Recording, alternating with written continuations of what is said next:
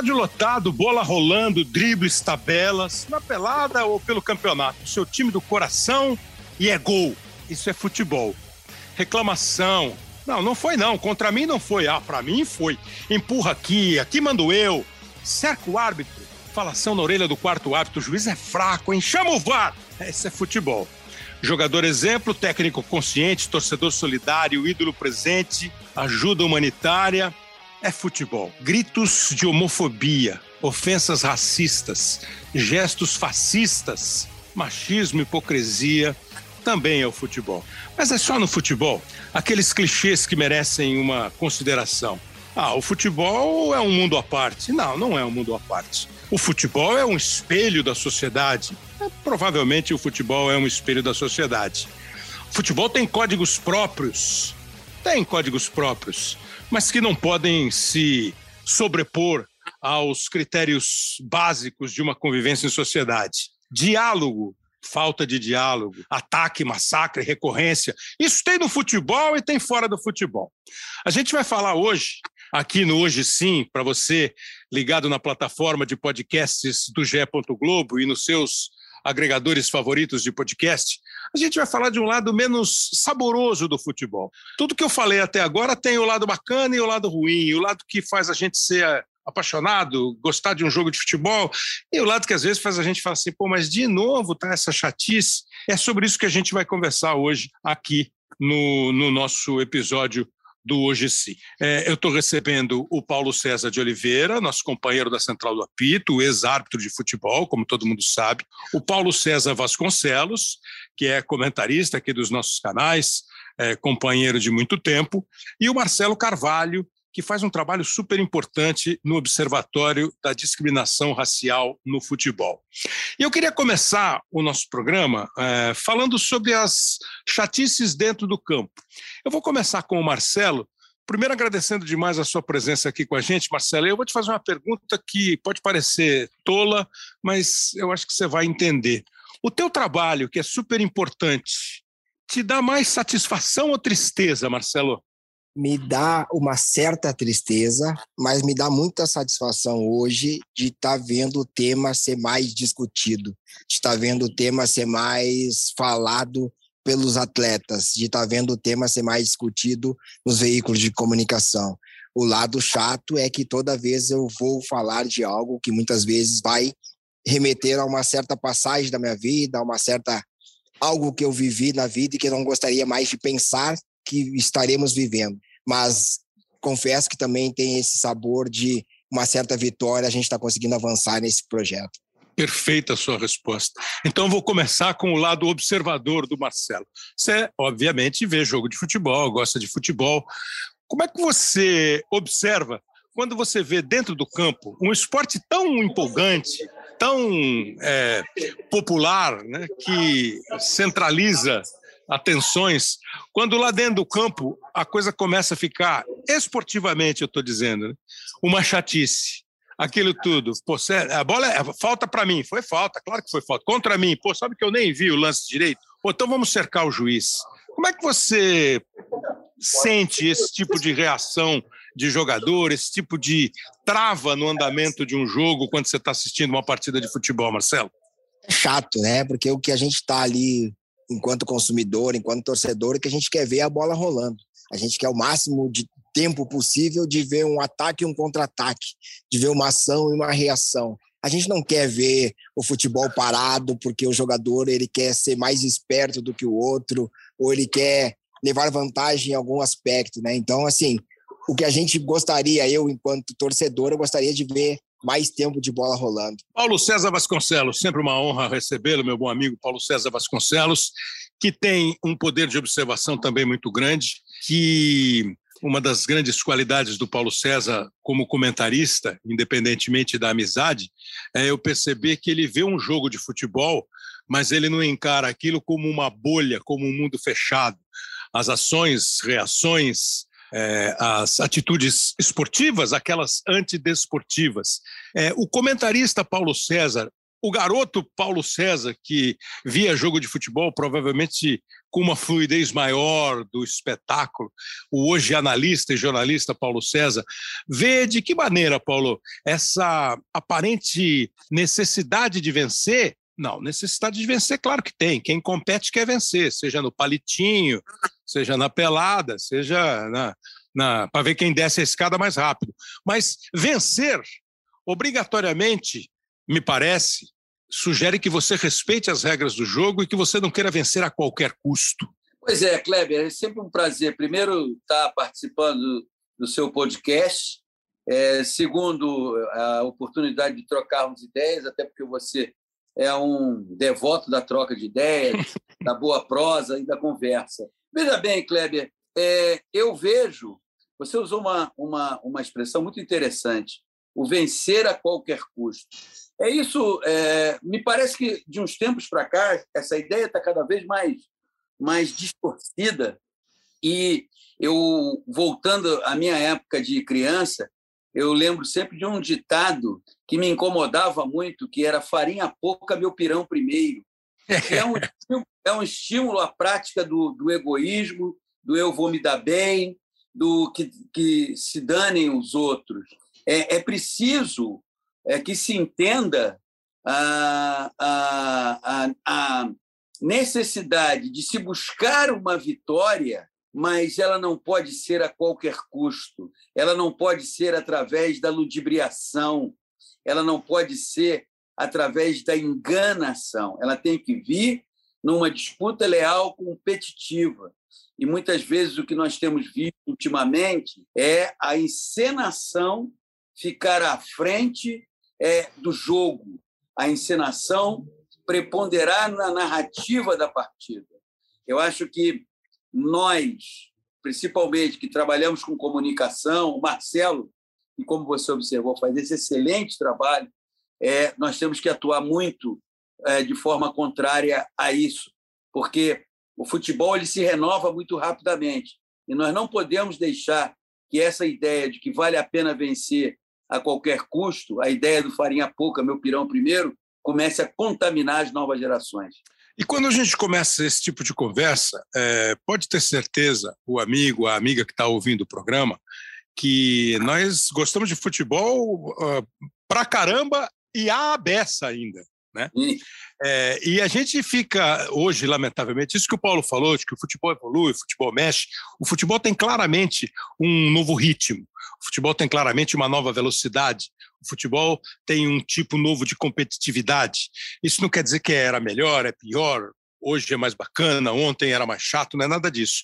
Mas numa comparação que nós não tínhamos há um tempo e temos hoje, dos nossos jogos com os jogos, basicamente com os jogos europeus, nós sentimos nisso uma diferença muito grande. Ultimamente, nós temos visto os bons jogos de futebol aqui no Campeonato Brasileiro. Eu ouso dizer que é, o nível técnico das partidas está é, tá elevado. Ele melhorou nas últimas temporadas. São todos os jogos maravilhosos? Não, não são, mas pode ter certeza que não são maravilhosos todos os jogos do campeonato inglês, do campeonato alemão, do campeonato francês, do campeonato italiano, do campeonato espanhol. Não são.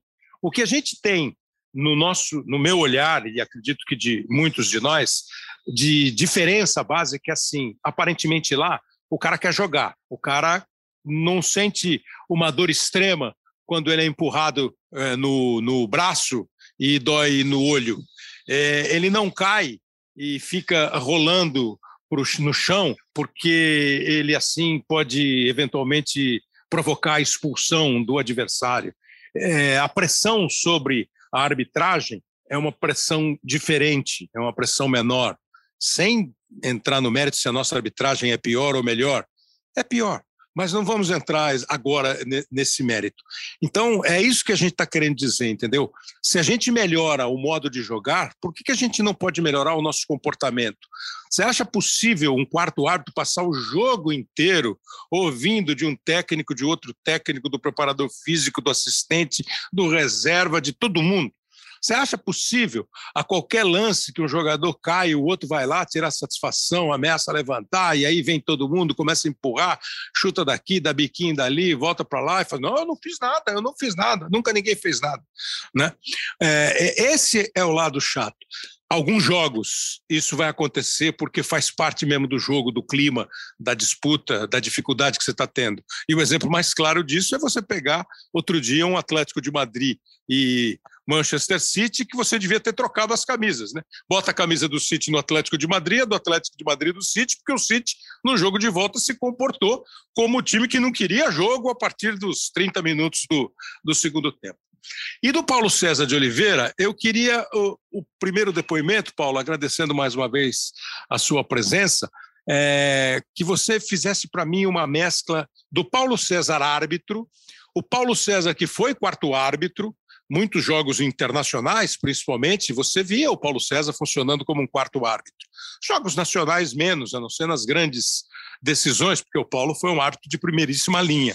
Mas eu vi o Paulo em Libertadores, trabalhando como quarto árbitro.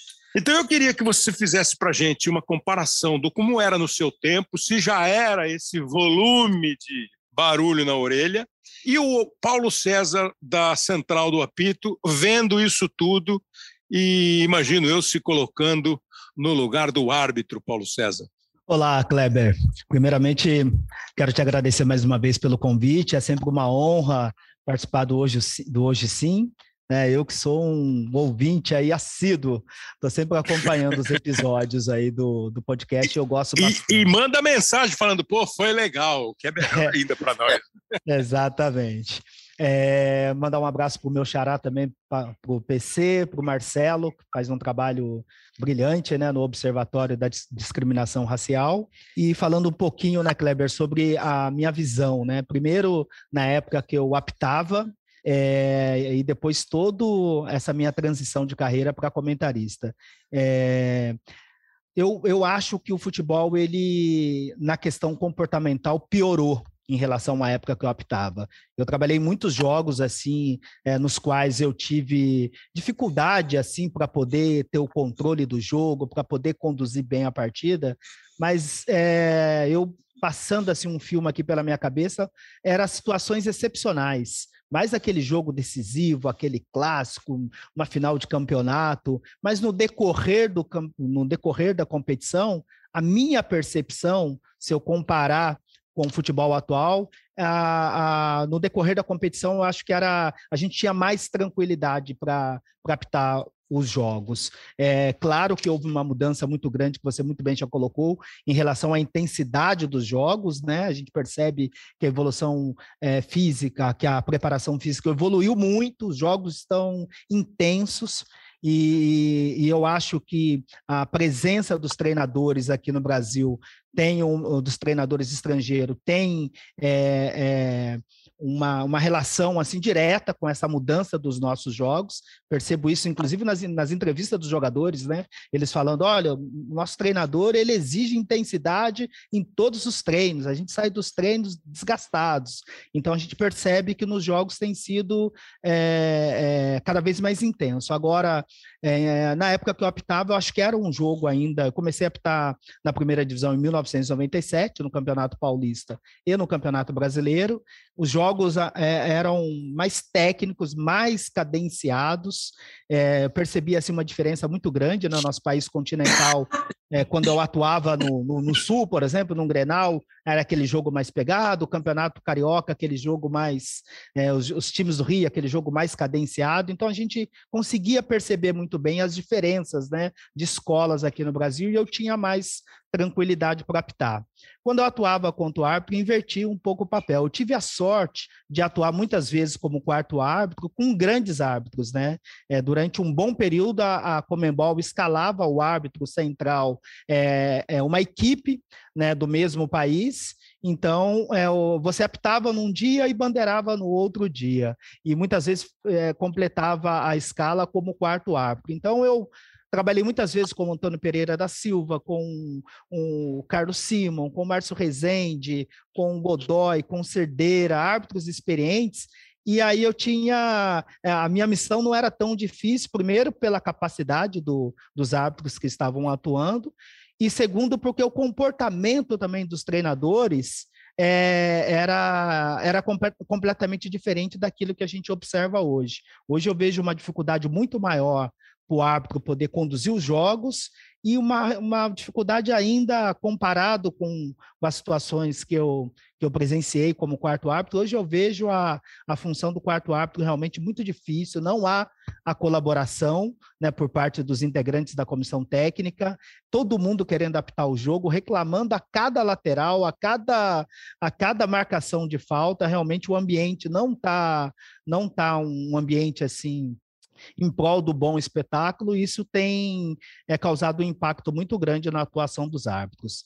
E, e, e agora, né, como comentarista, Kleber, na Central, eu, eu costumo dizer que eu estou acompanhando mais jogos do que quando eu apitava, porque antigamente eu assistia alguns jogos, é, depois gravava ainda, era na época gra de gravar os meus jogos para acompanhar depois, e hoje na Central, né, com todos os jogos que a gente trabalha, eu tenho acompanhado várias competições, e percebo assim uma, uma mudança muito grande de, de, de comportamento. Se por um lado é, o jogador está mais profissional, melhor preparado, os jogos mais intensos, por outro lado, eu acho que a gente precisa repensar a questão do comportamento, em todos os sentidos, do árbitro, dos jogadores, das comissões técnicas e dos dirigentes também.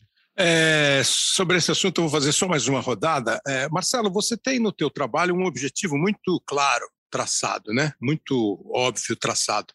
Além da denúncia, eu imagino que também como você disse no começo, você é, procura a solução, você procura alguma coisa que possa melhorar a situação, você procura alguma coisa que possa é, acabar com esse terror. Mas nós vamos falar isso no próximo, no próximo bloco aqui do programa. Eu queria saber agora se, como você observa, denuncia e busca soluções, se você tem na sua cabeça alguma coisa que pudesse ser feita para melhorar essa situação como você definiu rapidamente e precisamente, pô, é chato. Tem algum jeito que poderia melhorar essa chatice? Claro, é uma solução coletiva, né, Marcelo? Mas como é que você encaminharia um, sugestões para ficar menos chato? Eu acho que a gente precisa pensar num protocolo. Uh, o PC estava falando agora e de quanto é chato todo mundo querer apitar e querer interferir, querer su dar sugestão. E eu acho que, acho que falta esse protocolo, assim, por exemplo, falando da questão de racismo num jogo, né? O que fazer a partir do momento que há uma denúncia de um atleta? O que, qual é o procedimento do árbitro? Qual é o procedimento do quarto árbitro? Isso não está estabelecido. A FIFA fez lá um código de três regras, mas ela deixou muito na conta de cada árbitro. E aí cada um está agindo da sua maneira. O que está faltando para nós é esse entendimento coletivo, o que fazer a partir de uma denúncia, qual é o procedimento correto a seguir e como a gente vai fazer para escutar a vítima. Esse é o ponto-chave dessa luta contra o racismo, é que a vítima seja ouvida, para que a gente consiga evoluir a partir do momento de uma denúncia. Hoje a gente, a vítima fala, 50% da população questiona se aquilo é verdade ou não, e aí, em vez da gente discutir o avanço no combate ao racismo, nós vamos discutir a pessoa que denunciou, o caráter dessa pessoa, a índole dessa pessoa, ou seja, o fato que aconteceu, o que é o fato grave, nós não estamos discutindo. Eu acho que a falta desse protocolo é o que faz a gente ficar muitas vezes perdido na, nos próximos passos. E, e, e, na próxima na próxima conversa, na sequência que vai ser exatamente sobre isso que o Marcelo falou, é exatamente esse o nosso ponto, né? Que existe, existe. Que é lamentável, todo mundo sabe. É, mas o que fazer daqui para frente? Nesse caso do campo, é, eu vou deixar você PC. É, agora eles ficaram os dois assim. e agora? Vou, e agora? O que, que eu vou falar? Quem, quem que vai falar? Eu vou deixar o PC Vasconcelos para o final, porque eu queria saber do PC de Oliveira o que, que o árbitro pode fazer? Isso que o Marcelo falou me parece. Lembra há alguns anos, não sei se há três, quatro anos, quando a CBF, a Comissão de Arbitragem, resolveu endurecer e jogador fazia rodinha, tomava cartão amarelo. Aí o que aconteceu? Num primeiro momento, o árbitro se revestiu de uma autoridade com A maiúsculo e começou a ser autoritário. Depois amenizou a parada. O que, que o árbitro pode fazer, Paulo César de Oliveira? O que, que o, o árbitro precisa desse protocolo que o Marcelo citou? Ele precisa de orientação. A CBF, as federações, é, precisavam é, distribuir uma, uma orientação para os clubes, tentar fazer eventualmente palestras educativas. É, como a gente pode melhorar essa situação? Porque se o árbitro sair distribuindo cartão vermelho para todo canto, ele vai ser acusado de, de, estragar o espetáculo. E ele, às vezes, estraga o espetáculo ele mesmo, né? sem ninguém estimular, ele estraga. Como fazer, Paulo? O que, que o árbitro pode fazer e o que o. Porque o o Paulo, como árbitro, obviamente viveu em bastidor, soube como era a orientação, como era é, determinação. O que pode acontecer, Paulo, no campo e fora do campo? Em relação a essa orientação que foi passada aos árbitros na temporada de 2018, ela teve um efeito no início, né? É, para poder coibir o número de reclamações, e os árbitros eram orientados a mostrar o cartão amarelo, então, nas primeiras rodadas teve um efeito muito positivo, mas tudo aquilo que não é revisto, que não é reorientado, você vai, pro, vai pro, pra, para o excesso, né? Vai para outra ponta. É, a partir de uma determinada, uh, de um determinado momento do campeonato, começou a ter um rigor né, e um exagero por parte da arbitragem.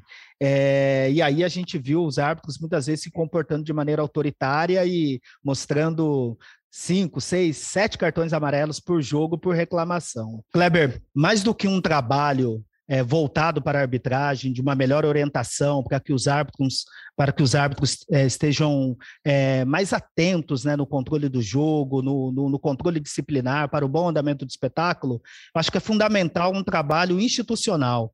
As entidades que organizam as competições, no nosso caso a CBF, é, antes de começar a competição, tem que realizar um simpósio envolvendo todas as áreas: a arbitragem, os jogadores, os técnicos, os dirigentes, o pessoal da imprensa, estabelecer é, as regras que, que, serão seguidas durante a competição e também todo mundo se unir é, e realmente assumir um pacto em prol de um melhor espetáculo. Porque se a gente ficar só na parte punitiva por parte dos árbitros, né, mostrando amarelo por reclamação, expulsando o treinador é, que se comporta de maneira inadequada na área técnica, a gente sempre vai, vai ter reclamação e ou a gente vai aplaudir quando for o treinador adversário quando for o treinador da minha equipe, eu vou na CBF no dia seguinte para poder é, protestar e pressionar ainda mais a arbitragem. Então, acho que é, a diferença que eu vejo nas competições europeias é que o tá todo mundo assim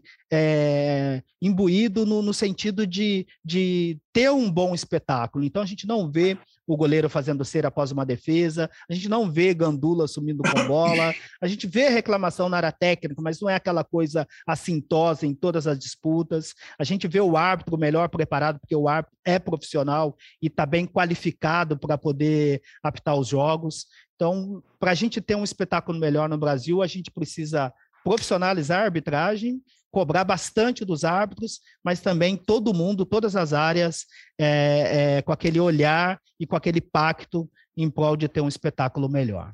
Pois é, isso seria muito saudável, né? E é possível, né, gente? É, é ninguém gosta de perder, insisto, mas todo mundo pode ganhar sendo menos ranzinza, sendo menos é, essa do Paulo César, meu pirão primeiro, né? puxar a brasa para sua sardinha, ou a sardinha para sua brasa, sei lá qual é a ordem. Acho que o Marcelo é que sabe isso, que é churrasqueiro. Você puxa a carne para sua, para sua brasa ou a brasa para sua carne? Hein, Marcelo? Você que é eu gaúcho. Puxo a, eu, eu puxo a brasa para minha carne. A brasa. Pois é. Porque assim, teve um exemplo tão bonito outro dia, né? O Moisés do Fortaleza partindo para uma jogada individual, ficou frente a frente com o Nino, zagueiro do Fluminense, percebeu que o Nino sentiu uma lesão e não foi para cima do Nino. Parou a jogada e, e, e, e o jogo é, foi paralisado para que ele jogou a bola para fora para que ele fosse atendido. É possível. Acho que não é tão difícil assim. É, quando machuca, machuca. Quando não é tão grave assim, né?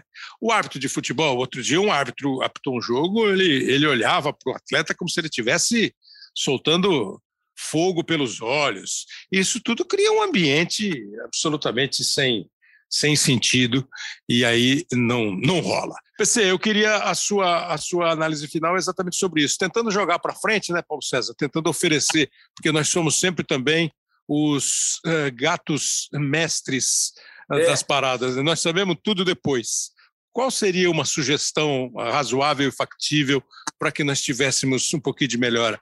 Essa do PC, um trabalho institucional, orientação, palestra, sabe? Vamos dar as mãos, vamos dar as mãos e cantar. A né? do jogo me parece que é fundamental uma ação coletiva. E essa ação coletiva, é, o Paulo César não pegou, mas o Kleber certamente pegou e eu peguei, e aí a gente denuncia a nossa data de nascimento. Um técnico chamado Tele Santana.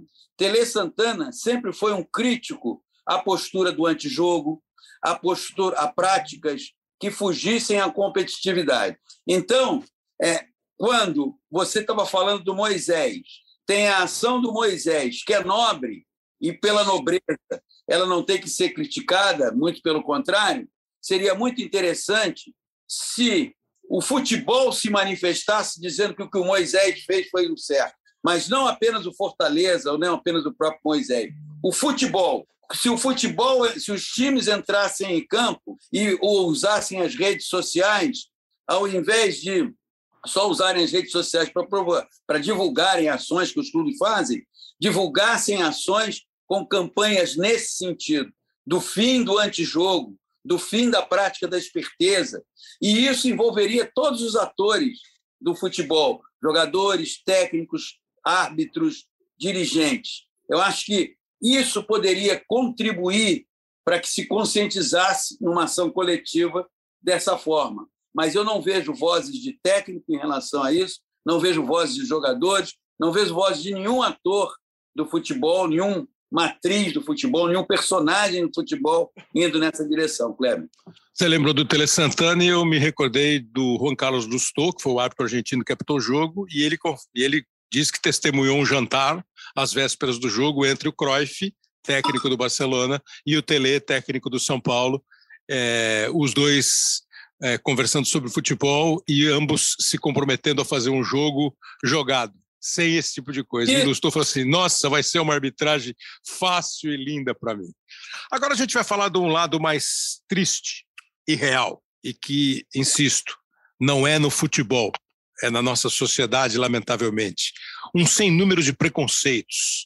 De vez em quando eu fico com a impressão de que as pessoas é, estão melhorando e não estão é, expondo essa, esse desvio. Mas, ultimamente, é, quase a cada rodada de um, uma, de um campeonato de futebol, e no noticiário é, você tem é, repetidamente, repetidamente, repetidamente relatos sobre preconceitos preconceitos eh, homofóbicos, preconceitos raciais, machismo. E a mim, todos incomodam. Bom, eu não, não vou graduar, todos incomodam. Eu queria só botar aqui um depoimento que ele fez especialmente para a gente, lembrando um dos casos mais. que teve maior repercussão e que teve como consequência a eliminação do Grêmio na Copa do Brasil, num jogo contra o Santos, quando o goleiro, o ex-goleiro Aranha, foi vítima o Aranha contou para a gente aqui é, o que ele lembra, o que guardou, o que ele lembra não, né? Porque ele não esquece. O que ficou dentro dele lá e agora. Obrigado, Aranha. Olá, Kleber Machado. A quem fala é o Aranha, ex-goleiro. Antes de mais nada, gostaria de dizer que foi um orgulho, é um orgulho muito grande para mim ter a sua narração e algumas participações minhas no futebol. A premiação, a primeira premiação importante que eu recebi como de melhor goleiro do Campeonato Paulista foi entregue por você. Isso é motivo de muito orgulho. Eu senti uma raiva muito grande dentro de mim, senti um desprezo muito grande pela torcida do Grêmio naquele momento. E como eu já estava desde os meus 14 anos né, nessa batalha, nessa militância, eu tinha que agir com inteligência, não poderia agir de qualquer forma. Eu sabia que um gesto meu contra a torcida do Grêmio poderia me trazer um prejuízo ainda maior. Né? Então tive que ter muita cautela e procurei o árbitro para que ele tomasse as medidas necessárias, né? As medidas cabíveis. E quanto mais a torcida se manifestava, mais esse ódio, esse sentimento dentro de mim ia crescendo e, e me impulsionando até que chegou um momento que eu não aguentei, acabei estourando né, demonstrando toda aquela raiva que estava dentro de mim.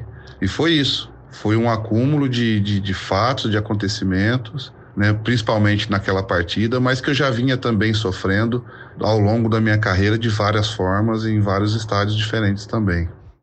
Obrigado, Aranha. O Aranha vai voltar, vai conversar mais com a gente. Daqui a pouco a gente vai ouvir também o grafite e vai ouvir o procurador do STJD, porque a ideia aqui é tentar encontrar caminhos para que isso não se repita.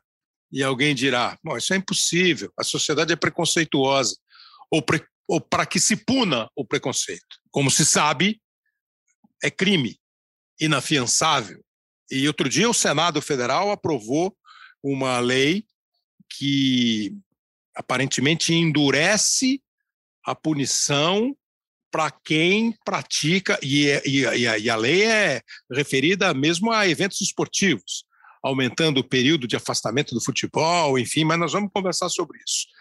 E obrigado, Aranha, pela simpatia é, de falar da, de transmissões. Será que nós conseguimos nos colocar no lugar do Aranha? Será que nós conseguimos sentir o que o Aranha sentiu? Ou o que o Tyson sentiu naquele jogo em que ele saiu do campo e não foi acompanhado e foi convencido, tentaram convencê-lo a continuar no campo? Será que nós conseguimos imaginar o que o Grafite sentiu aquele dia lá contra o De Sábato, num jogo do, do São Paulo pela Libertadores? Será que a gente tem a noção do que é o cara fazer um gesto, o cara imitar, um torcedor gritar, um companheiro de profissão falar? Cada um tem uma reação, né? Há algum tempo jogaram uma banana pro, no campo, o Daniel Alves pegou a banana, abriu a banana, comeu a banana. Cada um tem uma reação.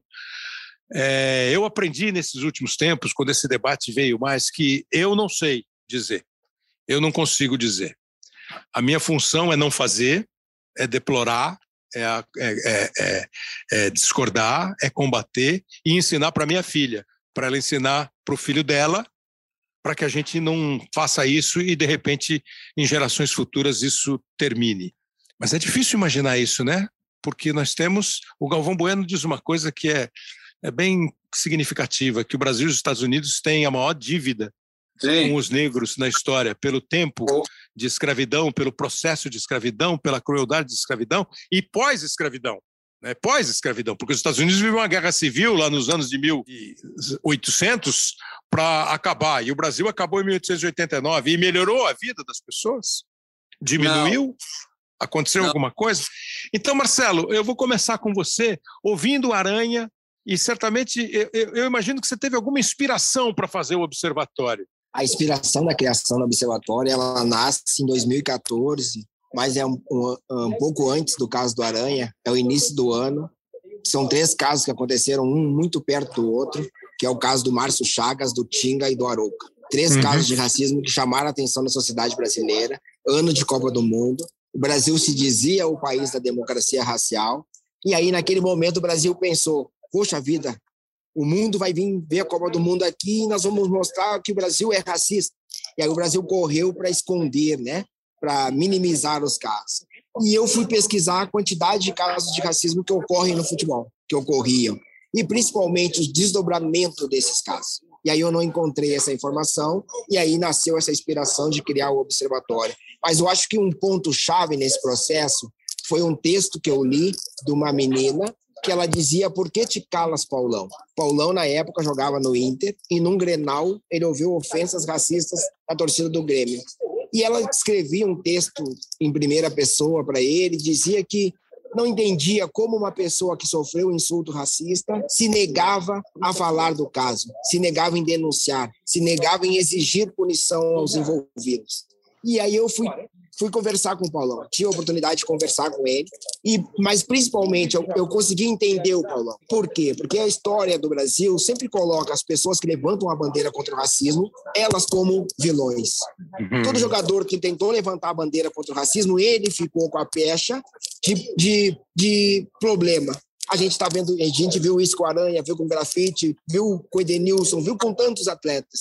E aí eu entendo por que, que o atleta não se manifesta. E aí eu fui tentar, através do observatório, trazer casos punidos, trazer movimentações que acontecem no mundo do futebol para punir esses casos, para que servisse de inspiração e principalmente servisse de força para que um outro atleta que sofresse racismo tivesse coragem de denunciar e não apenas uh, falasse do momento do jogo e depois silenciasse. Então, a inspiração maior foi essa, assim, de conseguir trazer ferramentas para os jogadores, para que a partir da criação do observatório, a partir da movimentação que o observatório faz, eles tenham cada vez mais coragem de quebrar o silenciamento que é posto, um silenciamento que diz que o atleta de futebol deve só jogar e que tudo faz parte do futebol e que a bola tem que rolar sempre. Então a gente precisava criar essa ferramenta. Essa foi a inspiração para a criação do observatório. É, é, nesse instante está valendo a pena, é, Clora, a criação está valendo a pena, mas as consequências, as reações, está é, valendo. É, você já falou no começo, né, Marcelo,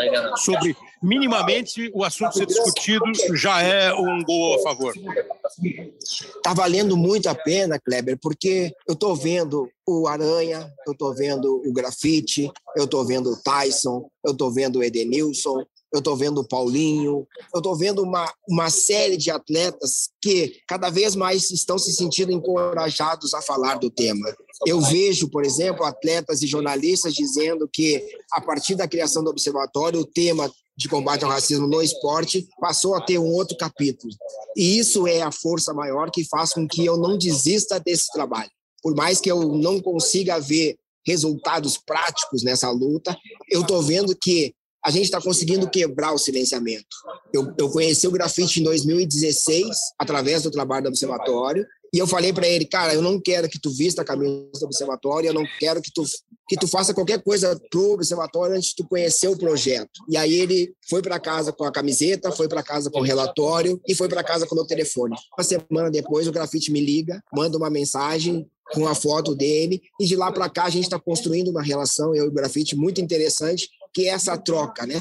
Essa troca que a gente faz de, de histórias, essa troca que a gente faz de, de conhecimento e, principalmente, essa troca que vai fazendo com que outros atletas percebam a movimentação e se sintam encorajados a falar sobre racismo. Então, eu acho que vale a pena e está valendo a pena porque eu estou vendo uma esperança, né? Eu estou vendo essa quebra de silenciamento para mim ela é fundamental e ela cada vez que ela acontece, me, me deixa mais orgulhoso, me deixa mais feliz. É, nós vamos tentar, daqui para frente, é, falar sobre o que pode ser feito para que. É, eu não tenho muita esperança de que o mundo não tenha mais racistas.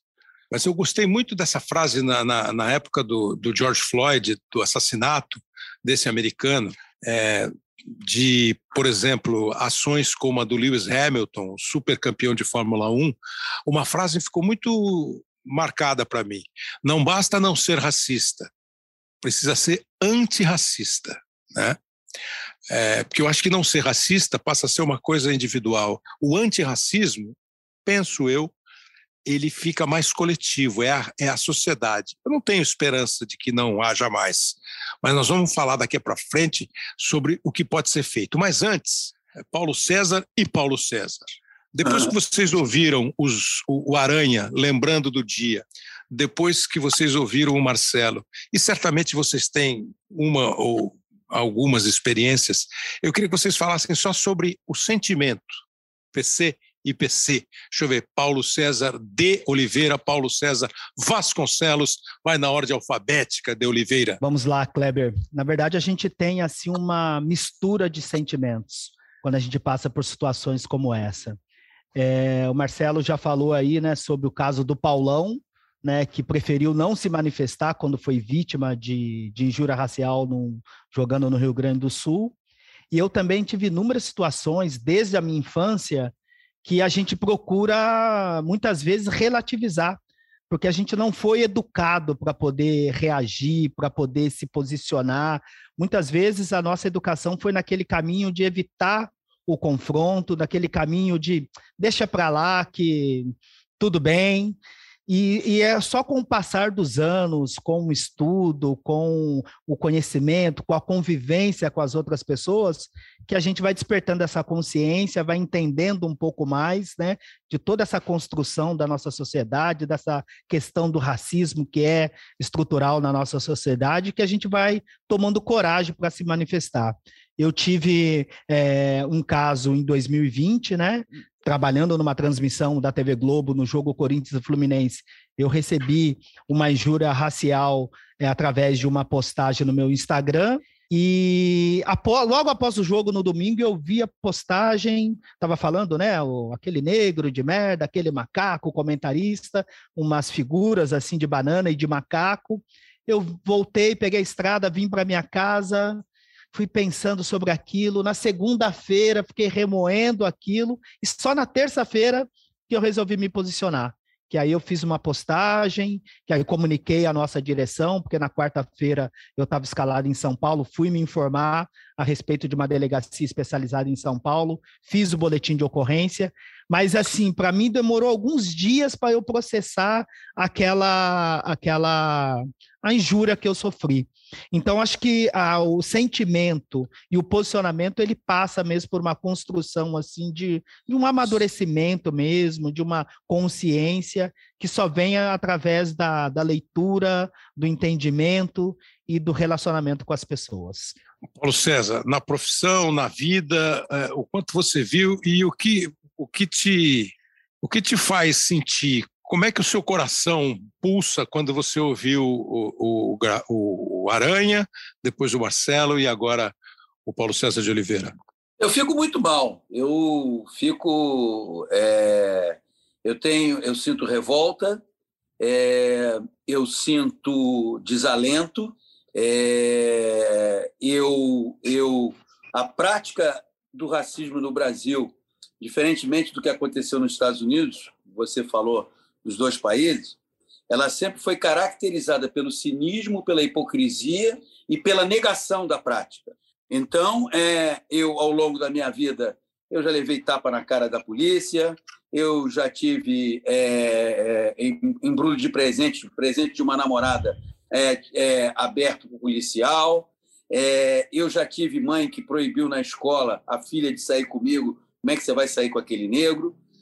E é, a, a questão da demora, às vezes, como o Paulo citou, o Paulão, é que como é que você, às vezes, vai tomar uma ação se você não se vê representado na estrutura de poder? Olha a uhum. estrutura de poder de um clube de futebol, ela não tem um negro no poder. Uhum. A estrutura de poder de um clube de futebol, ela reserva aos negros o pé de obra e a outros negros a massagem, a outros a cozinha. Então, é óbvio que quando você sofre. E a mesma coisa se passa na arbitragem.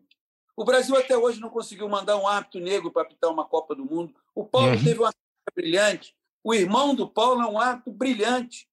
Melhor até do que um dos que foi indicado agora para ir apitar a Copa do Mundo. Mas nunca sequer é cogitado. E mesmo nas nossas análises, muitas vezes a gente descarta o Luiz Flávio, como descartou o Paulo. Não é? Então, a, ausência de representação na estrutura de poder, ela te inibe.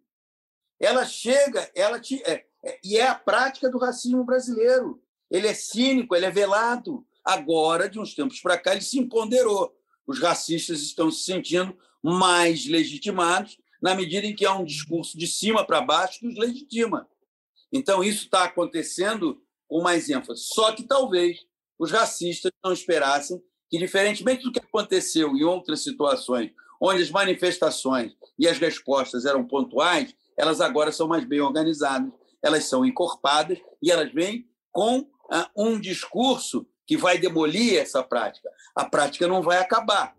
Você citou muito bem a frase da Angela Davis: não basta ser contra o racismo, tem que ser antirracista. E sabe quando é que a gente percebe que está praticando o antirracismo? É quando vem um negro na sua direção e você não muda de calçada. É quando o filho ou a filha chega em casa com um namorado ou a namorada que é negra e usa um cabelo lindo, afro, e você não fica preocupado. É assim que você pratica o antirracismo. E nós estamos ainda muito longe disso. Vamos olhar no campo da comunicação. Eu, quando falo isso, falo muito à vontade. O Grupo Globo é o único grupo onde tem jornalista negro comentando futebol, onde tem ex-jogador negro comentando futebol, onde tem ex-árbitro negro comentando arbitragem e onde tem narrador negro. Ah, o, o universo do jornalismo esportivo é predominantemente branco. É como se você dissesse que jornalistas negros não são capazes de falar sobre o tema. E aí eu estou falando de forma geral, não do grupo onde trabalhamos, que é uma exceção. É uma, uma exceção. Outro dia tivemos, olha que coisa interessantíssima, no primeiro jogo do Internacional, ah, no Campeonato Brasileiro, após o episódio com, envolvendo Rafael Ramos e o Edenilson, foi Internacional e Cuiabá, disputado no Mato Grosso. A narração foi do Júlio de Oliveira e o comentário era do grafite meu. Isso é você legitimar profissional. Isso é você dar espaço. E não sei se era o Paulo, não, acho que não era o Paulo que estava na arbitragem. Não. não, era o Santos. Mas, enfim, o que eu estou querendo dizer é o seguinte: é dar a representatividade. Eu fico revoltadíssimo até hoje, Kleber, quando eu vejo esses episódios. E, principalmente, por causa do cinismo brasileiro. E eu tenho certeza, tenho certeza, que na maioria dos lugares que eu vou, como eu sou conhecido, eu não sou famoso, famoso é você, o Galvão, eu não tenho, eu não sou famoso. Eu, para muita gente, eu perdi a cor, que é outra maneira de se praticar racismo.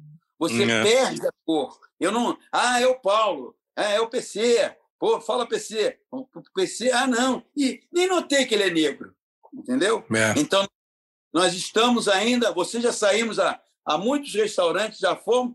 Quantos negros tinha em restaurantes que fomos? Só Verdade. Eu. Há uma exclusão. O Brasil pratica o apartheid diariamente. Diariamente. Entende? Então, a única mudança, penso eu, é que agora você tem o embate. Não o embate de sair na mão, mas é o embate é, da voz de negros e negras contestando essa situação e se manifestando contrariamente quando ela aparece. Puxa, eu não sabia que a frase era da Angela Davis. Eu não sabia, aprendi essa, Paulo. Angela Davis, professora, filósofa socialista, assumidamente socialista dos Estados Unidos, é, que foi ficou famosa em 70, é, no Partido Comunista dos Estados Unidos, é, como uma das líderes dos Panteras Negras, que foi um movimento de reação, é, inclusive no esporte, com os dois atletas no pódio olímpico. E, e, é curioso essa história da reação. Né? Nos Estados Unidos mesmo, você fica vendo, lendo e vendo filme, etc. Martin Luther King foi sempre pela reação pacífica. O Malcolm X achou que a reação já não podia ser mais só na base da paz. É, é. Na, África, na África do Sul, você teve um dos regimes mais lamentáveis da história da humanidade. E aí um negro que ficou 28 anos preso saiu da prisão, assumiu a presidência da República por voto direto e, em momento nenhum, pregou a vingança, a revanche, o ir buscar. Aliás, tem um filme eu acho que o filme é do Clint Eastwood, o diretor o Clint Eastwood, o Matt Damon faz o capitão do time de rugby e o Morgan Freeman faz é. um Nelson Mandela espetacular e você começa a perceber como no esporte o Mandela encontrou um jeito de, de tentar unir aquele povo sul-africano tão dividido por culpa dos brancos. Deixa eu ouvir aqui o, grafite. É, o grafite, é, nós perguntamos para ele, é, basicamente assim: grafite, o que fazer para melhorar?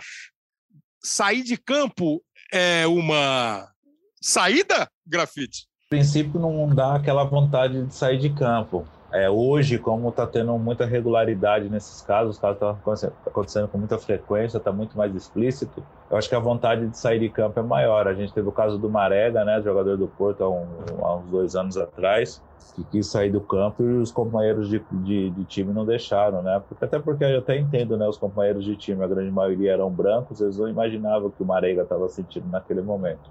Mas se tivesse apoio de todos, né? Não só um atleta sair e todos saírem, o juiz se retirar também, ia ser um passo importante, né, para a gente tentar erradicar. Mas há momentos que dá vontade de sair de campo, sim.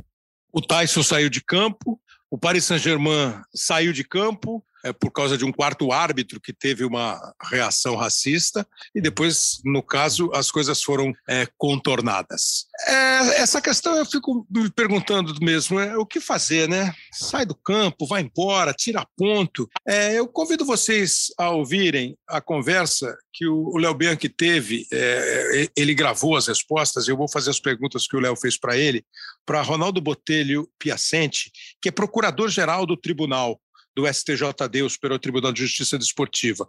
Normalmente é quem oferece denúncia para qualquer é, julgamento que será feito pelo tribunal, né? Então, é, vamos ver o, o que ele, ele respondeu.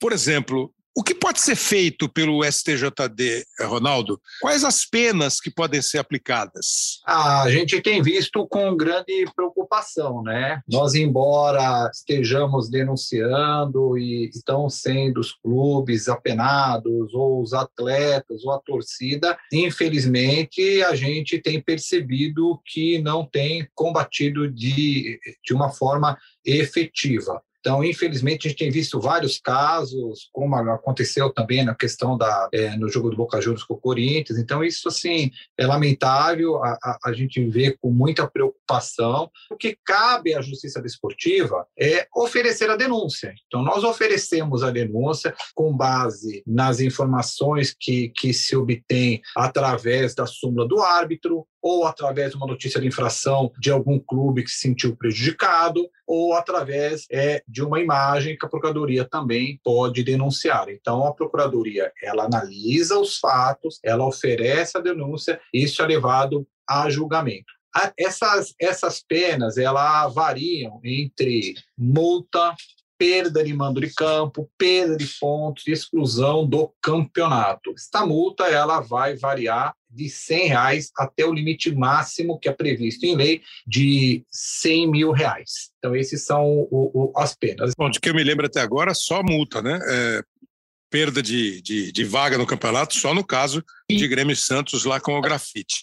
É, o grafite e o Aranha é, quando eles foram perguntados aqui para a gente, eles deram os seguintes depoimentos assim, ó. As punições é, não basta só punir, você precisa educar para que isso não se repita. Foi dito pelo grafite. Punir é uma ferramenta, sim, mas a medida precisa ser fora do campo, disse o Aranha. Claro, eles estão pensando é, não só na questão do jogador de futebol, né?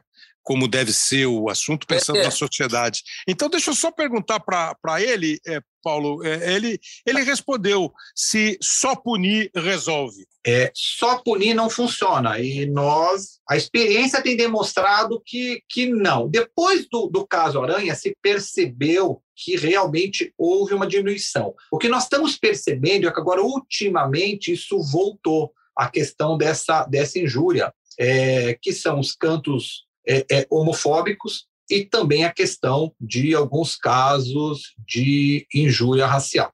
Então, só punir não adianta. Eu acho que isso em qualquer esfera da justiça. Nós temos que ter ações é, é de conscientização, reunir com, com, com o clube, com os atletas. Então, o clube precisa fazer palestras, precisa conversar, precisa conscientizar, precisa ser feito um trabalho de conscientização também é, é, junto à torcida, porque quando você tem a conscientização com a punição, é, isso melhora bastante. Eu vou dar um exemplo, que é a questão do lançamento de objeto em campo. O que acontece? É, nós começamos a punir, fizemos uma reunião no tribunal e começamos a punir a questão, olha, é, vamos punir, jogou um copinho de plástico, porque tinha que ah, mas é um copo de plástico, não tem poder ofensivo nenhum, não vai machucar ninguém. Falei, pera um pouquinho. Estádio, o campo não é para jogar. Por que, que tem? Então pode jogar? Então posso jogar um chinelo de borracha porque não machuca. E, entendeu? Então aí nós temos casos de chinelos, rádio de pilha. Isso, isso é, é tudo que eu já, já vi lá no tribunal. Quando nós começamos a punir, punir, punir, perda de mando, portões fechados, o que, que aconteceu?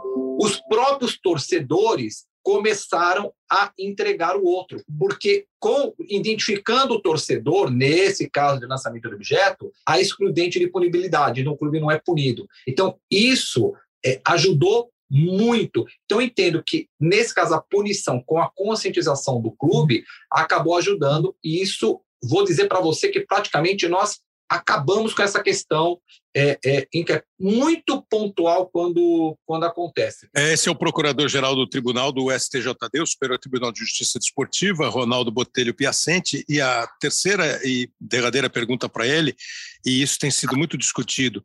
Perda de ponto é o caminho para acabar com essa, com essa coisa horrorosa? É, eu entendo que é o caminho, né? A, a, legislação vigente, ela, ela só prevê a perda de ponto no caso de extrema gravidade que aí vai dar análise de cada jogador, e também no caso de um considerado número de, de pessoas vinculadas a uma entidade. Então, o tribunal está atrelado a isso, né? Então, o tribunal não pode julgar acima disso, mas tirar o ponto eu acho que é um, é um caminho bastante é, interessante e acho que é o caminho que nós vamos seguir daqui para frente. É importante destacar, Kleber, que a, a punição da justiça desportiva ela não impede uma, o processamento é, de um processo civil de indenização e também não impede o processo criminal para a pessoa responda criminalmente pela questão, pelo crime de injúria racial. São coisas distintas.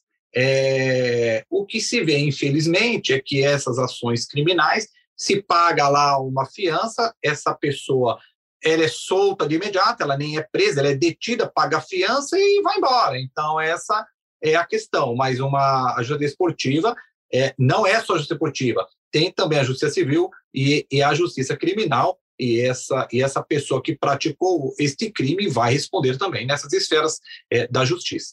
Falou o Ronaldo Piacente, do STJD. É, Marcelo, tem essa questão ainda, né, Marcelo? É, o ambiente esportivo e o pós-jogo, né?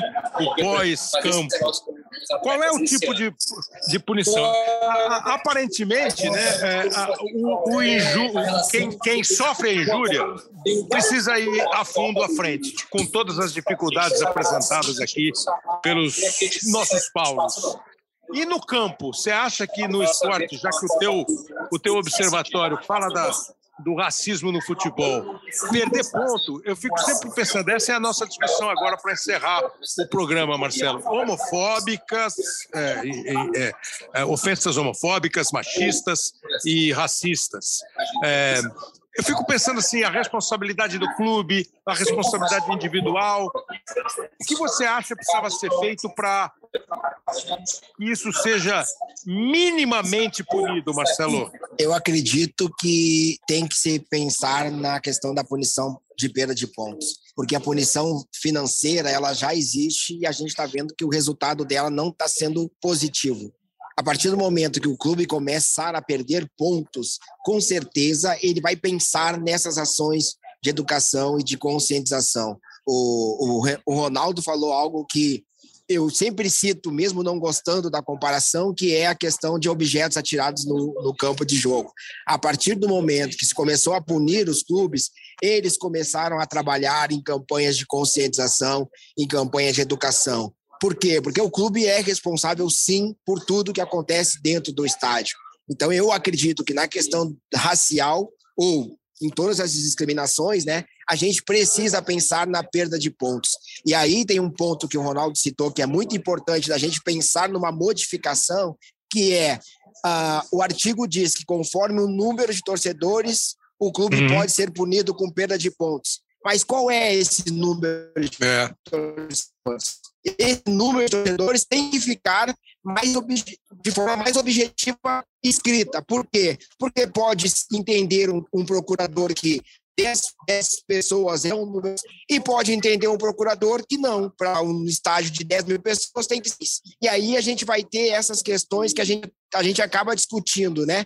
Se de fato só teve uma punição até hoje no Brasil, ou se teve várias. Eu digo, através do trabalho do Observatório, que nós tivemos uh, dois clubes punidos com perda de pontos, que foi o Grêmio e o Esportivo. A consequência do Grêmio foi a eliminação do campeonato, e a consequência do Esportivo no Rio Grande do Sul foi ele, o clube foi rebaixado para a segunda divisão. Ou seja, a perda de pontos faz com que o clube tenha que se mexer a gente, a gente precisa responsabilizar o clube para que ele faça alguma coisa. A partir do momento que o clube for ativo na, na questão de, de conscientização e de educação do torcedor, aí sim, aí a gente pode pensar em não penalizar esse clube que de fato vem trabalhando em campanhas. Mas hoje o que a gente vê são notas de repúdio que muitas vezes não dizem nada, sequer se comprometem o clube a punir o torcedor se ele for identificado. Então esse é o ponto, assim, o clube precisa entrar nessa luta. Você repetiu a frase da Angela Davis e aí fica também ela para o clube de futebol. Não basta o clube lançar uma nota dizendo que não é racista e que não compactua com o racismo. Ele tem que ser proativo. Ele tem que identificar o torcedor que cometeu o crime e não deixar mais esse torcedor voltar para o estádio.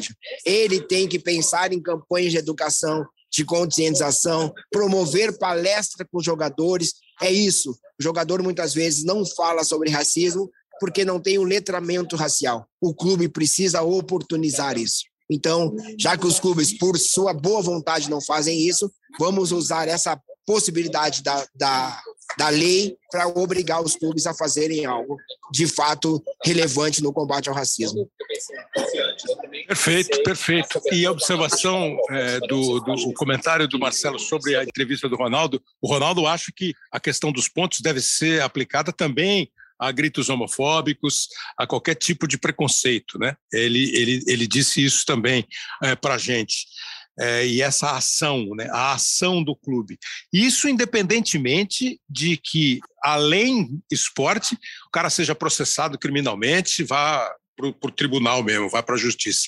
Paulo César, é, sair de campo é uma atitude é, inicialmente muito individual a não ser que o clube saia junto. Parar o jogo é uma atitude radical? Qual é a visão que o Paulo César Vasconcelos tem? Eu, eu sou pela perda de pontos e pela saída de campo. Agora, a saída de campo não apenas do jogador ofendido, todo o time. Quando a gente fala da prática antirracista, a gente está falando de um pacto de brancos e brancas, negros e negras. Não é um movimento apenas de negros e negras o que eu percebo claramente, muito nitidamente, é que os clubes que têm uma estrutura diretiva branca não têm nem um pouco de interesse em tomar medidas mais contundentes para efetivamente combater. Recentemente, o, pre... o novo presidente da CBF, Edinaldo Rodrigues, negro, primeiro presidente negro da CBF, enviou uma proposta à Comebol sobre a questão é, de perda de pontos dos clubes envolvidos na Libertadores, onde houvesse manifestações racistas.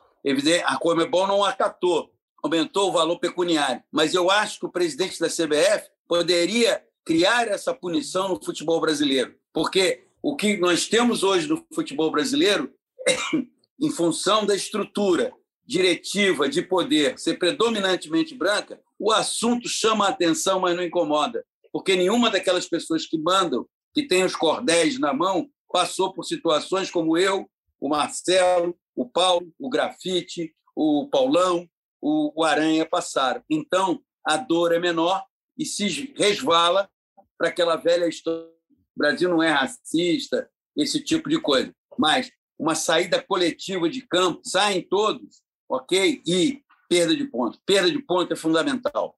Perda de ponto é fundamental. É, e eu, essa, essa do sair de campo, eu acho que se eu jogasse bola e tivesse um companheiro ofendido, acho que a minha sugestão é assim: vamos embora vamos embora. E aí tem o outro lado, né? Alguém ia falar assim, pô, mas vamos embora. E aí quem vai perder o ponto somos nós, que vai muito da normatização das regras do jogo, do texto escrito, como o Marcelo falou agora há pouco, né? Pô, faz, faz sem cá, você, eu não sei qual é, eu não sei como é que, o que, que vai acontecer aqui, mas assim, em determinado momento eu achei, olha, o que vai acontecer depois é problema de quem vai tomar a atitude depois, nós temos que tomar a nossa agora.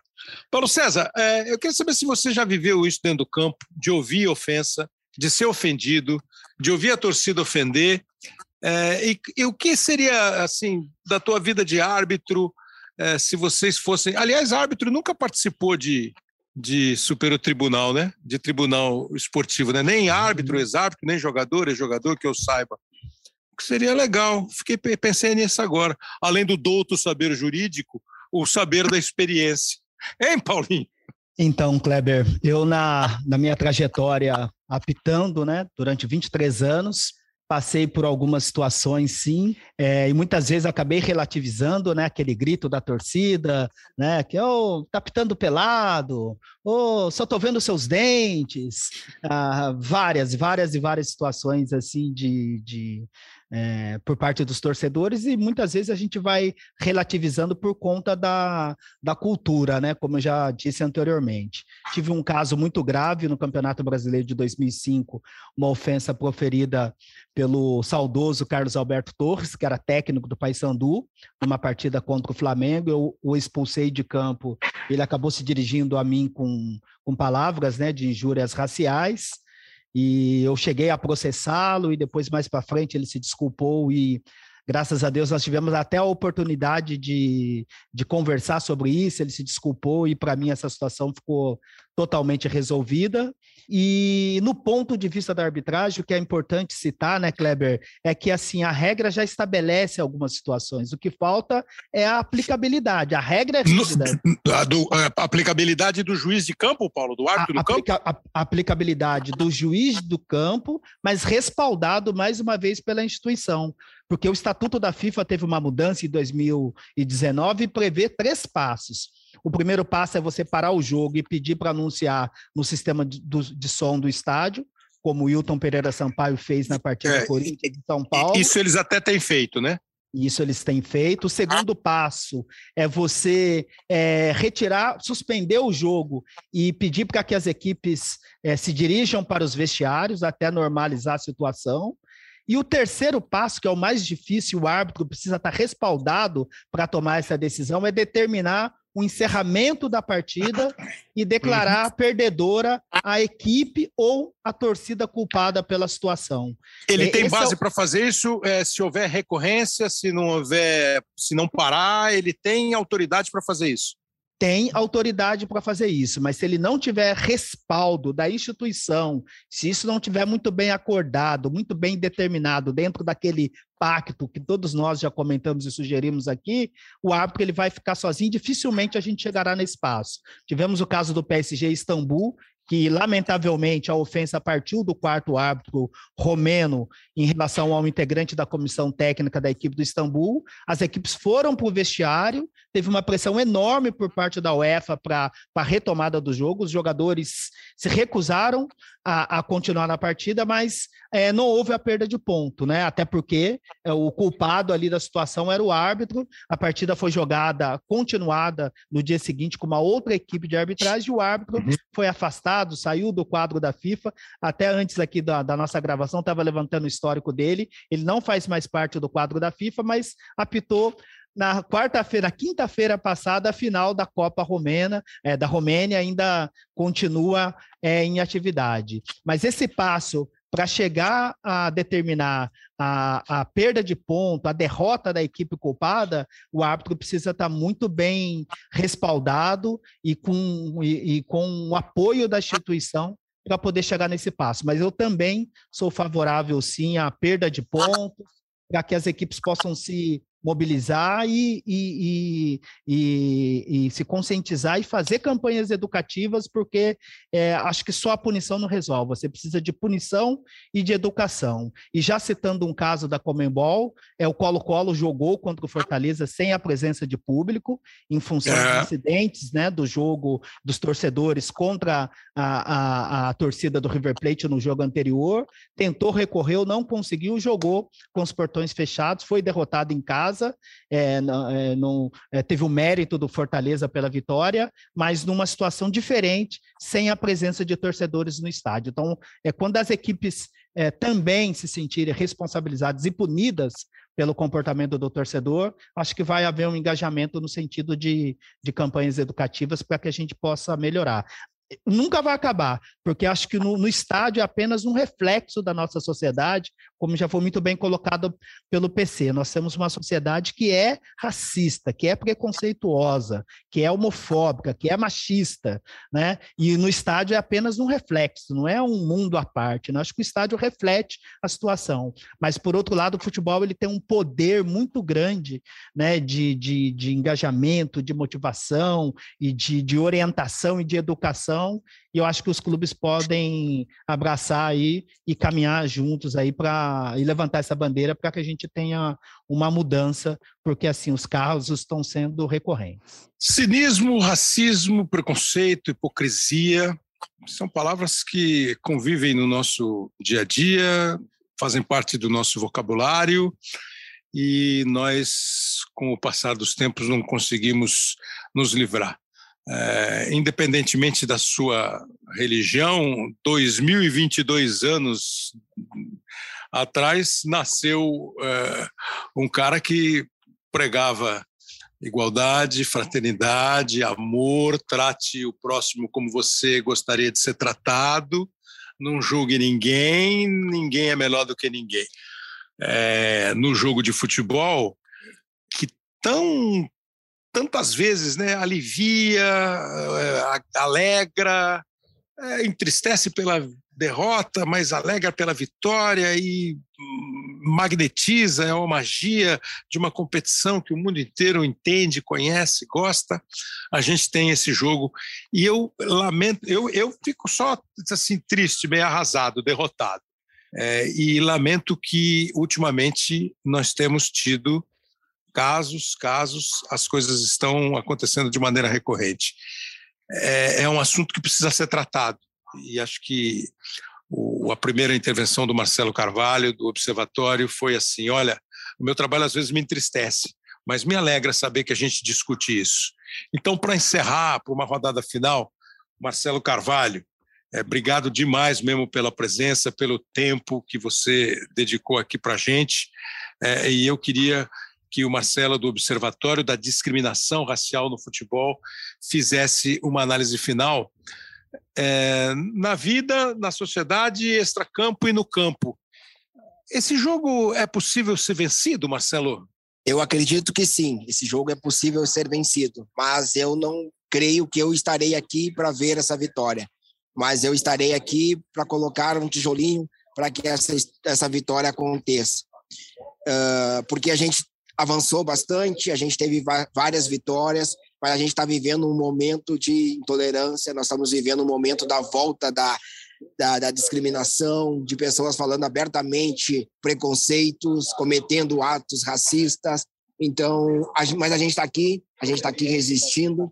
Eu estou encontrando aqui, já deixo meu abraço ao, ao Paulo Vasconcelos, ao PC, que eu estou vendo que estão junto comigo nessa luta, ou eu estou junto com eles nessa luta. Marcelo Carvalho, super obrigado, demais obrigado pela sua presença, pela sua participação e parabéns pelo trabalho.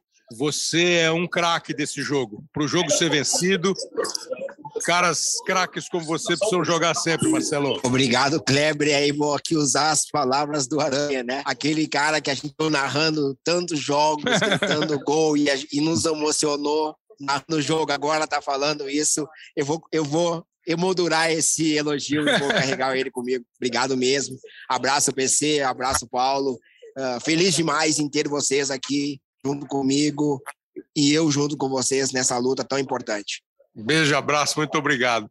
Paulo César de Oliveira. É, ele falou que o jogo pode ser vencido, ele é um jogador importante desse jogo, você também acha que você não consegue apitar o fim desse jogo, Paulo? Kleber, é difícil, viu? Eu vou ter que dar muito tempo de acréscimo e a hora que tiver, a hora que tiver terminando esse tempo, eu vou pedir para o quarto árbitro levantar a plaquinha novamente e assim sucessivamente, né? Mas a gente não pode desistir. Eu tenho que testemunhar para você que muitas vezes eu me sinto impotente é, de falar sobre esses assuntos, viu? Porque é, para a gente também é muito cansativo, para você não ficar marcado como uma pessoa que só fala de racismo, que uma pessoa que muitas vezes as pessoas acham que você está se colocando no papel de vítima. E, e confesso para você que quando as pessoas me convidam para abordar esse tema, eu fico fazendo a minha reflexão, mas graças a Deus vem aquele momento ali assim, né, de, de análise mesmo, no sentido que a gente tem que continuar falando sim, para poder formar opinião, e principalmente quando é num, num canhão como é o hoje sim, né, que, é, que tem uma repercussão muito grande, com uma qualidade imensa dos nossos ouvintes, que essa mensagem ela pode ser, que ela possa ser replicada e se a gente não vencer, que pelo menos a gente possa construir e, e, colocar um tijolinho aí nessa luta, preparando aí, quem sabe, um futuro melhor aí para as próximas gerações e principalmente para os meus filhos, Kleber. Eu falo muito com eles sobre isso. Uhum. Né? Que, a, que a, o que a gente faz hoje é pensando num futuro melhor para eles e se eu educá-los corretamente, é, da maneira como eu sei, dentro da minha formação, do meu conhecimento, mas é, incentivando para que eles possam se posicionar, possam reivindicar pelos seus direitos. Eles, graças a Deus, têm até uma formação muito melhor do que a minha, né? É, então, acho que o trabalho é esse. A gente tem que continuar todo mundo junto, né? É, diminuindo as desigualdades aqui do nosso país, é, lembrando sempre dessa estrutura, é, desse racismo que a gente tem, né? O racismo estrutural. Mas a gente pode sim construir um futuro melhor para as próximas gerações e a gente conta com o apoio de todos, dos negros e dos não negros. Muito obrigado, Paulo César. Muito bom, muito bom, Paulo César, muito bom. Paulo César Vasconcelos, é, você falou de é, a pessoa fica conhecida e não tem mais cor. O Paulo André, o atleta Paulo André, que participou do Big Brother outro dia, falou alguma coisa parecida é, no Bem Amigos, quando ele participou, acho que você estava também. É, Paulo César, é, o jogo precisa ser vencido. Eu, eu, acho que é um jogo duro, é um jogo duro, lamentavelmente é um jogo duro, porque nós temos uma estrutura, nós temos uma, eu não sei, é um ranço, é um, é um, é um preconceito arraigado que assim que é, que, é, que, é, que eu acho doloridíssimo. Mas eu insisto, a mim, a nós que não somos é, vítimas do preconceito, eu acho que nós temos que, obviamente, né, não praticar nenhum tipo de preconceito e nós temos que ensinar aos nossas, às nossas gerações, a minha filha, ao filho da minha filha, ao neto dela, para que isso possa ser eh, um dia eh, erradicado. É fácil, vai acontecer? Pô, não tenho a menor ideia. Pô, é, é frase feita? É frase feita. É melhor que não tivesse. E quando você falou da cor, era melhor que ninguém tivesse cor né? Hum. Que a cor não fosse importante, que a cor não fosse sequer item de documento. É, né? é, é, é acho que agora não tem mais, né? Acho que agora não tem mais. Eu, eu acho, acho, não tenho certeza. Mas, enfim, é, então eu queria que você encerrasse, porque é, é, isso, né, Paulo? Assim, é um jogo duro. É, você citou outro dia, acho que no, no, no Bem Amigos, é, nós já falamos aqui de históricos lutadores dessa causa, e você outro dia citou no Bem Amigos, um dos mais famosos, que proferiu o discurso dizendo: Eu tenho um sonho. Sim. E, Martin, Luther King sonhou, foi assassinado antes de que o sonho é. dele fosse, de que ele acordasse do sonho dele, mas acho que tem que continuar sonhando, lutando e andando, né, Paulo? É, porque assim, a gente tem um sonho e a gente sabe que o caminho é longo. Eu me lembro sempre, na noite que recebeu o Oscar como primeiro ator negro, Sidney Poitier, que faleceu há pouco tempo, é, a primeira frase dele no discurso de agradecimento foi: O caminho foi longo para chegar até aqui. Esse caminho continua a ser longo. É, muito provavelmente eu, um homem de 64 anos, não verei muitas mudanças, mas eu acho, entendo que também, mesmo não, não sendo um espectador mudança que acredito acontecerá numa época, nós temos que ser agentes transformadores. Nós temos que estimular a conscientização, não, não negar o debate e se afirmar, se afirmar o tempo inteiro. Mas, ao mesmo tempo, penso eu, chamando brancos e brancas para esse pacto. Porque o que você tem aí também é muito branco e branca achando que a igualdade é perda de privilégio. Não está se falando de perda de privilégio. O que está se falando é de dignidade, de decência, de é, igualdade, de todos terem as mesmas oportunidades. De fraternidade. Exatamente. Muitas vezes fica se falando no nome do Senhor para daqui e para ali, mas não se pratica o que o Senhor pregou. Então, eu acho que essa é a história. O caminho continuará a ser longo. Não serei um espectador da mudança, mas me, faz, me satisfaz muito de ser um agente dela. Você é, lembra o ano que o Sidney ganhou o Oscar, não? Foi em 1964, se eu não me engano. 64, né? Não, e é que eu estou é. vendo aqui, você falou, o caminho foi longo, né? Hat é. McDaniel, Hat McDaniel, uma atriz e cantora americana, foi a primeira negra a ganhar um Oscar em 1940 como atriz coadjuvante pelo filme O Vento Levou. É, para você ver como o caminho foi longo, né? Ele ganhou 24 anos depois. E eu já vi documentários que na entrega do Oscar ela não se sentou onde os atores brancos se sentaram. Pois é, é essa a questão. Ela não e se sentou. E nenhum ator branco foi lá pegá-la. É, ou foi embora, né? Ou todo mundo, ou ela senta aqui, ou nós vamos embora. É, exatamente. É isso aí que é o antirracismo. É, é, eu, eu, eu acho que não teve essa a reação que o Paulo está dizendo. A minha impressão é que ela ficou ali, foi lá, recebeu o Oscar e foi embora. É o que eu me lembro. Mas enfim. Gente, eu acho que é preciso discutir, conversar e tentar convencer cada vez mais isso que o Paulo falou. Não há perda de privilégios, até porque privilégio não é bom para ninguém. Ter privilégio, não sei se é um bom negócio. Quero agradecer demais ao Marcelo Carvalho, ao Paulo César de Oliveira, ao Paulo César Vasconcelos, que participaram aqui comigo, ao Grafite, ao Aranha, ao Ronaldo, do Tribunal, ao Grafite e, e o Aranha é, participaram com depoimentos aqui para nós. Tivemos também a participação gravada do Procurador-Geral do Tribunal do STJD, o Superior Tribunal de Justiça Desportiva, que me pareceu ter dado bons toques. É, o Ronaldo Botelho e o Piacente, aquela coisa de, pô, se caiu copinho e nós conseguimos melhorar, nós podemos melhorar também num assunto muito mais importante, sério e urgente do que os copinhos. É, o programa ah. teve a produção do Léo Bianchi, do Pedro Suaide, com a ajuda preciosa e luxuosa do Lucas Garbelotto. Você acompanha no GE. Globo e em todos os seus agregadores de podcasts. Assim termina o episódio 152, 152 do Hoje Sim. Semana que vem tem mais. Obrigado, um abraço.